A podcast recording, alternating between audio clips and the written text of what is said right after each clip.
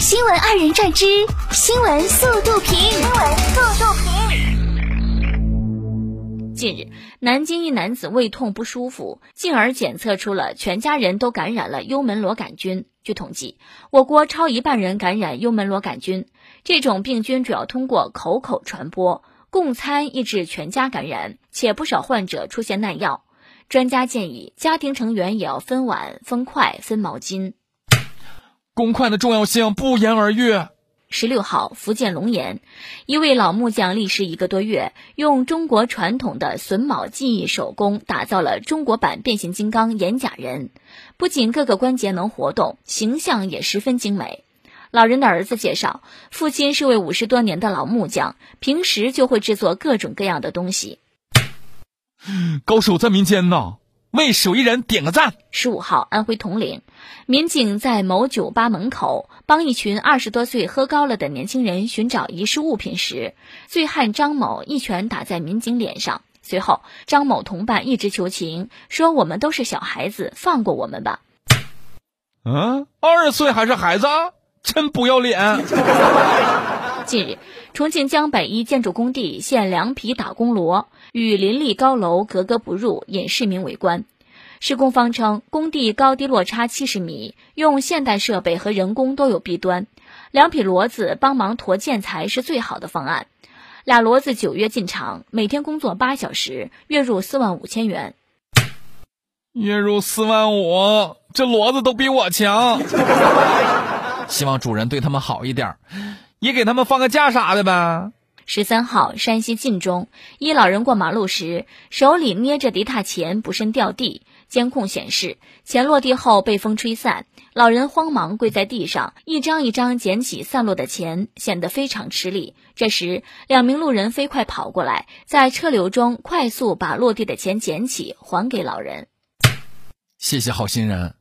冬天因为你们的善举而温暖。近日，哈尔滨东北虎林园内，数头东北虎围成一团，倒在地上晒太阳。网友称，好像东北虎团建一样。据介绍，东北虎也称西伯利亚虎，是现存世界上最大的猫科动物之一，而西伯利亚虎也是世界濒危物种之一。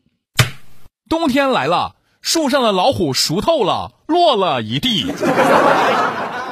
江西南昌一位男子因嫌将床垫搬到楼下扔掉太过费事，突发奇想将床垫在屋内点燃，床垫在屋内发出滚滚黑烟，后被住户察觉报了火警，消防人员抵达现场将火扑灭。此时屋内的男子脸已经被浓烟熏成了深黑色，消防人员严厉地批评了男子的行为，目前事件正在进一步处理中。我想知道他是怎么安然无恙的长这么大的呢？美国联邦政府抗击新冠肺炎疫情不力，将疫情政治化，四处甩锅，导致目前不到二十名美国人中就有一人曾确诊感染新冠病毒，平均每一千一百名美国人中就有一人死于新冠肺炎。负责防止传染病传播的美国州和地方公共卫生官员也身不由己地卷入这场政治风暴。一方面，他们在抗击百年来最严重的流行病；另一方面，他们成了公众的出气筒。身心俱疲之下，美国出现了史上最大规模的公共卫生官员离职潮。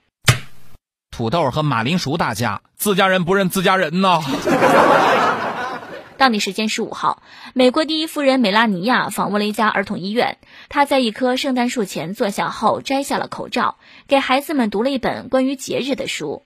然而，由于疫情原因，这家医院的政策明确要求所有来访者都要戴口罩。梅拉尼亚此举显然违反了这个条例。事后，第一夫人办公室并没有立即回应关于摘下口罩的原因以及是否得到了特别许可。所以，他讲的是不是恐怖故事？名字叫《摘口罩》。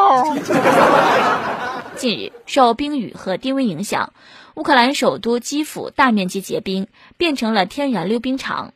居民为了出行费尽心机，受尽磨难，溜冰鞋手脚并用，疯狂摔倒。好夸张的出行方式啊！这也表明生而为人必须能屈能伸。